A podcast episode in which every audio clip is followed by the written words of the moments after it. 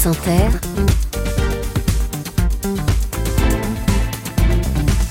le 7-10. Et Léa, ce matin, vous recevez un réalisateur et écrivain. Bonjour Robert Bobert. Bonjour. Merci d'être avec nous ce matin. Si vous étiez un livre et si vous étiez un sentiment, vous seriez quoi? Alors un livre, je serais, enfin, je pense, La Petite Lumière de Antonio Moresco. Et, et un sentiment, je dirais, l'innocence. L'innocence. Je pensais que vous alliez me dire la nostalgie, parce que la nostalgie, elle est très présente dans le livre que vous sortez, un livre au très beau titre. Il y a quand même dans la rue des gens qui passent chez POL. Robert Bobert, pour euh, ceux qui ne vous connaissent pas, vous avez eu mille vies. Vous avez commencé par être tailleur, euh, vous avez été aussi ensuite l'assistant de François Truffaut, puis vous avez eu une grande carrière de réalisateur de documentaires, travaillant notamment avec Georges Perec et avec le journaliste Pierre Dumaillet, à qui d'ailleurs ce livre est adressé. C'est une lettre à votre ami Pierre Dumaillet. Vous êtes devenu écrivain sur le tard, publiant un premier roman en 1994, Quoi de neuf sur la guerre, qui vous avait d'ailleurs valu le prix du livre Inter. Et vous avez aujourd'hui 92 ans. Euh, quelle vie quelle vie D'abord un, un, mot sur ce titre, ce titre frappant et mystérieux qui est inspiré d'un poème de Pierre Reverdy. Quand la lampe n'est pas encore éteinte, quand le feu commence à pâlir et que le soleil se cache, il y a quand même dans la rue des gens qui passent. Pourquoi ce titre? Eh bien écoutez, le, mon âge pourrait être une réponse. voilà. Voilà, quand la lampe n'est pas tout à fait éteinte, c'est le cas, donc je continue à faire des choses. Et parce que la vie, de toute façon, continue. Les gens qui passent, c'est une phrase qui qui vient souvent sous la plume de Reverdy, mmh. qui est un poète que je lis très régulièrement, que je lis, que je relis régulièrement. Voilà. Et les gens qui passent, vous les regardez souvent? Ben, les, je, De toute façon, on n'a pas le choix. Il vaut mieux ouvrir les yeux et de voir les gens passer et ne pas s'en étonner. Les gens continuent à passer, continueront toujours à passer. C'est ce que vous dites, c'est clair. Simplement, il faut, euh, il faut les regarder, il faut les écouter. Et c'est ce que c'est ce que j'essaye de faire. Mm. Ce livre est une promenade à travers vos souvenirs qui prend la forme d'une lettre donc adressée à Pierre Dumaillet, euh, grand journaliste avec qui vous avez fait de nombreux documentaires. Vous avez cette belle phrase à un moment j'écoute le bruit que font mes souvenirs. D'ailleurs, je pourrais il y a plein de belles phrases dans ce livre en fait. C'est un c'est un livre, c'est des fragments de belles phrases. Ces souvenirs, ils vous emmènent dans beaucoup d'endroits, dans la butte cailles de votre enfance, dans les cinémas de l'après-guerre, au gré de vos rencontres avec Truffaut, avec Pérec, avec d'autres. Ces souvenirs vous les livrez dans le désordre à vos lecteurs. Selon le précepte d'Aragon, ce livre ne ressemble à rien qu'à son propre désordre. Et effectivement, il n'y a pas d'ordre chronologique. Ça vient quand ça vient.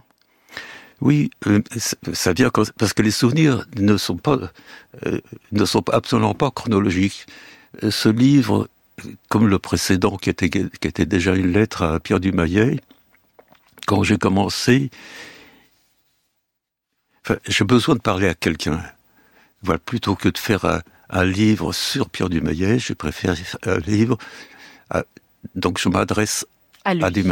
Vous avez besoin de lui parler. J'ai besoin de lui parler, j'ai besoin de parler aux autres, j'ai besoin de les écouter. D'ailleurs, Reverdy dit il, il ne faut pas écrire un livre pour soi, ni pour les autres, mais aux autres. Ouais. Voilà, donc je m'adresse aux autres, vous, vous. Ouais. Et, et, et, vous racontez et, donc Et les, les souvenirs, on vit avec des souvenirs. Les souvenirs, le savoir qu'on a, viennent des souvenirs. Et les souvenirs, on n'a pas besoin de les appeler. Ils viennent d'eux-mêmes. Ouais. Et en écrivant, euh, les souvenirs, euh, Reste. je pense, je pensais à un souvenir, j'écrivais. Le fait d'écrire m'amenait à un autre souvenir qui s'avérait parfois, parfois plus important que le premier. Mm.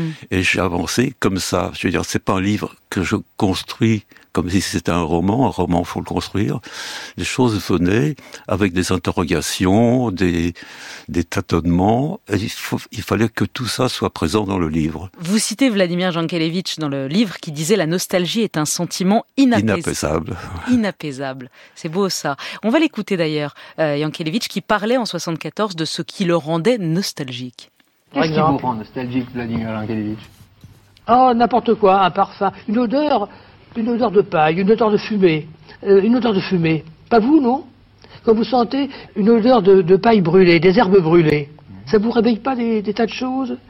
Et euh, une chose, euh, une chanson que, quand vous chantez, un air. La musique est porteuse de nostalgie, n'est-ce pas? Les parfums, beaucoup, les parfums. Et vous, Robert Baubert, qu'est-ce qui vous rend nostalgique?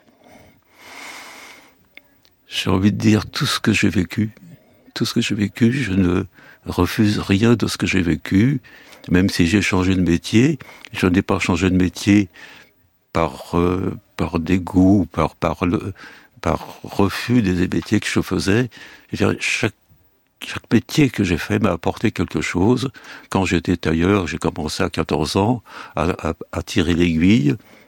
Vous voyez, je fais machinalement le geste. Oui, vous le faites, le geste, effectivement, on peut le voir. qui revient.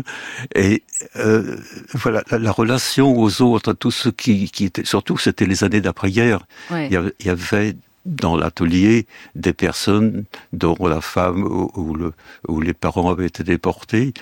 Et, et tout ça m'a appris quelque chose à vivre.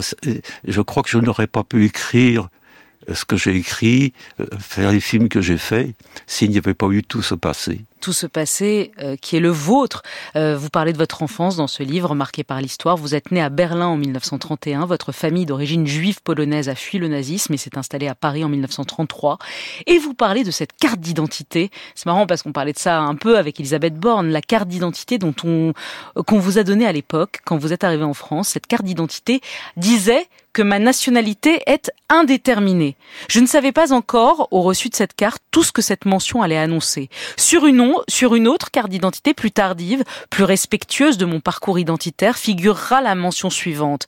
Réfugié provenant d'Allemagne, apatride d'origine polonaise. Cette identité qui me désignait en six mots, je l'ai conservée jusqu'en 1955, date à laquelle on accepta finalement de me naturaliser. Nationalité indéterminée, puis apatride.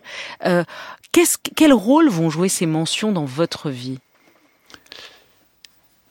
Je crois que c'est le fait d'arriver dans un pays, de toute façon, j'avais 18 mois quand j'arrivais, donc je pensais encore à rien, à rien d'autre, sauf être dans les bras de mes parents. Et, c'est petit à petit que les choses sont venues. Euh, euh, euh, je me souviens que, que, lorsque j'étais peut-être pas encore en préparatoire, mais en cours élémentaire, puisque mm. j'ai quitté l'école au certificat d'études primaires, mes parents disaient, écoute, essaye d'être le premier à l'école. Nous, on peut pas t'aider, on parle mal le français. Donc, euh, travaille bien. Mm. Et c'est ce que j'ai fait. Effectivement, j'étais dans les premiers avec mon copain Beck, qui lui était toujours premier. Et qui vous, qui, qui, qui vous vaudra un autre livre. La période de l'occupation et la guerre a hanté votre vie et vos écrits. En juillet 42, vous avez échappé avec votre famille à la rafle du Veldiv, prévenu à l'avance de la rafle. Vous avez ensuite survécu en vous cachant. Mais vous vous rappelez d'un autre euh, jeune garçon, Zozo, euh, l'histoire vraie de Zozo qui avait 11 ans en 42 lorsqu'il s'est échappé du Veldiv en courant, sans se retourner, sans regarder ses parents derrière lui. Vous écrivez Ça court vite, un garçon de 14 ans, ça court vite surtout quand il ne se retourne pas pour voir ses parents une dernière fois parce que ça l'empêcherait de continuer de se sauver. Le vrai courage, c'est ça, ne pas regarder son enfant s'enfuir pour, pour lui donner une chance de survivre. Oui, euh, alors ça c'est ce que j'ai pu pardon, c'est ce que j'ai pu écrire aujourd'hui. Mais à l'époque, quand il nous a raconté ça, c'était en mai 45, la guerre euh, venait de, euh, venait de, s'achever, et il nous avait raconté comment il s'était sauvé. Et on avait 13 ans à l'époque. Et, ça il n'a pas regardé ses parents. Ça nous, ça nous, ça nous faisait rire, voilà. Pour, voilà, il avait quitter le, traverser Paris du Veldiv jusqu'à Belleville, c'était une longue route. Et, et à 13 ans, c'était héroïque, mais, sans plus.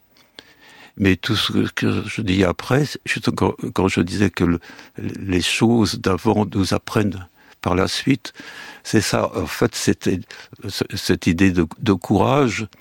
Euh, après, m'a bouleversé, surtout quand j'ai appris voilà cet enfant qui arrive à se sauver euh, euh du Veldiv, courir à travers tout Paris. Je me suis dit, il, est arrivé certainement en larmes parce qu'il savait que peut-être il verrait ses parents euh, pour la dernière fois. et euh, voilà, qu'il soit mort dans un accident de voiture à un peu plus de 20 ans. Oui, vous avez dit d'ailleurs, vous avez cette phrase, il est, Zozo est mort 20 ans plus tard. Oui. Euh, d'un accident de voiture, s'échapper du Valdiv à 11 ans et mourir dans un accident de voiture, je ne connais pas plus con comme histoire. Oui, oui. Eh oui, c'est vrai que c'est une mort un peu conne. C'était. Et voilà, il reste, il reste son, son souvenir et, et, et, son souvenir m'a apporté quelque, euh, quelque chose. Voilà, on a, on, a, on a passé des années ensemble en colonie de vacances et euh, on a même couru ensemble au cross de l'humanité. C'est ce que vous racontez. Il y a aussi des très belles pages sur vos parents, sur votre mère d'origine polonaise qui avait grandi à Berlin et qui, étonnamment, juive allemande, enfin polonaise à l'origine, mais juive allemande, après-guerre, allait, aimait retourner à Berlin parce qu'elle se sentait de là-bas, parce que sa langue, on la regardait pas comme une étrangère comme ici à Paris. Elle était heureuse de pouvoir parler allemand sans accent. Oui, oui, oui. Il a fallu... Je ne comprenais pas au début. Je me suis demandé pourquoi, après ce qu'elle avait vécu, euh, dans les, enfin, c'était une dizaine d'années plus tard, pourquoi elle est là-bas et puis elle, ramenait des petits, des petits des petits pains d'épices, des choses. Euh, il a fallu que je sois euh, presque grand-père pour le comprendre. C'est qu'elle arrivait là et personne la, la prenait pour une étrangère. Alors qu'en France, elle allait acheter du pain ou n'importe quoi, chez le charcutier ou chez le boulanger, avec son accent, elle était désignée. Et ça, elle l'a vécu jusqu'à la fin. Vous parlez aussi de vos morts, de vos absents. Pierre Dumayet, bien sûr, votre ami, puisque ce, ce, livre est une lettre à lui. Et à un moment, d'ailleurs, vous lui dites, euh, je, te, je te raconterai, je te raconte avec ce livre la mort de ma femme, Hélène. C'est l'autre absente du livre, euh, votre femme qui est morte en 2021. Euh, vous citez beaucoup Delphine Orviller, Vivre avec euh, nos morts, le livre qu'elle a écrit. Elle vous inspire. Euh, comment on vit avec ces morts? On leur parle? Euh, ils vous répondent Comment ça se passe? Oui, euh, on a l'image habituelle des, des, gens qui vont au cimetière et qui parlent aux morts qui sont, qui sont là, qui bien évidemment ne nous entendent pas. Mais en leur parlant, on se souvient de tout ce qu'ils nous ont dit également. Et il y a inévitablement en nous un dialogue qui s'établit. Donc euh, voilà, on va au cimetière. Euh, encore que lorsqu'on va à Bagneux, euh, on s'aperçoit que sur les tombes, il y a une liste de noms. Et ces gens n'ont jamais été là. Ils sont morts en cendres à Auschwitz. Mais il y a les noms, voilà. Le fait de les nommer, c'est dire qu'un jour ils ont été. Et ça, c'est. En, en, lisant euh, Jean Kalevitch, qu'on a entendu tout à l'heure, c'est un personnage. Euh, bon, j'ai pas poursuivi les études, mais j'aurais bien aimé avoir euh, Jean Calvich comme professeur. Et euh, voilà, comme professeur de philosophie, je sais qu'il fallait réserver sa place quatre heures avant ses cours. Oui, ils étaient bondés ces cours. Robert Bobert, vous imaginez aussi dans ce livre votre propre enterrement. C'est pas triste, c'est pas tragique, c'est doux même, apaisé. Euh, vous dites ce sera en automne. J'aime bien l'automne. Il y aura encore quelques feuilles aux arbres. Il arrivera peut-être qu'on y voit des écureuils roux. Et puis le livre se termine par un poème qu'on imagine à votre femme où vous imaginez la retrouver euh, oui, de toute façon, enfin, j'imagine. Euh, de toute façon, je suis pas croyant. Je crois pas euh, que, que il y a quelque chose après. Que, que, quelque chose après. Il n'empêche que c'est, euh, on n'a pas le choix.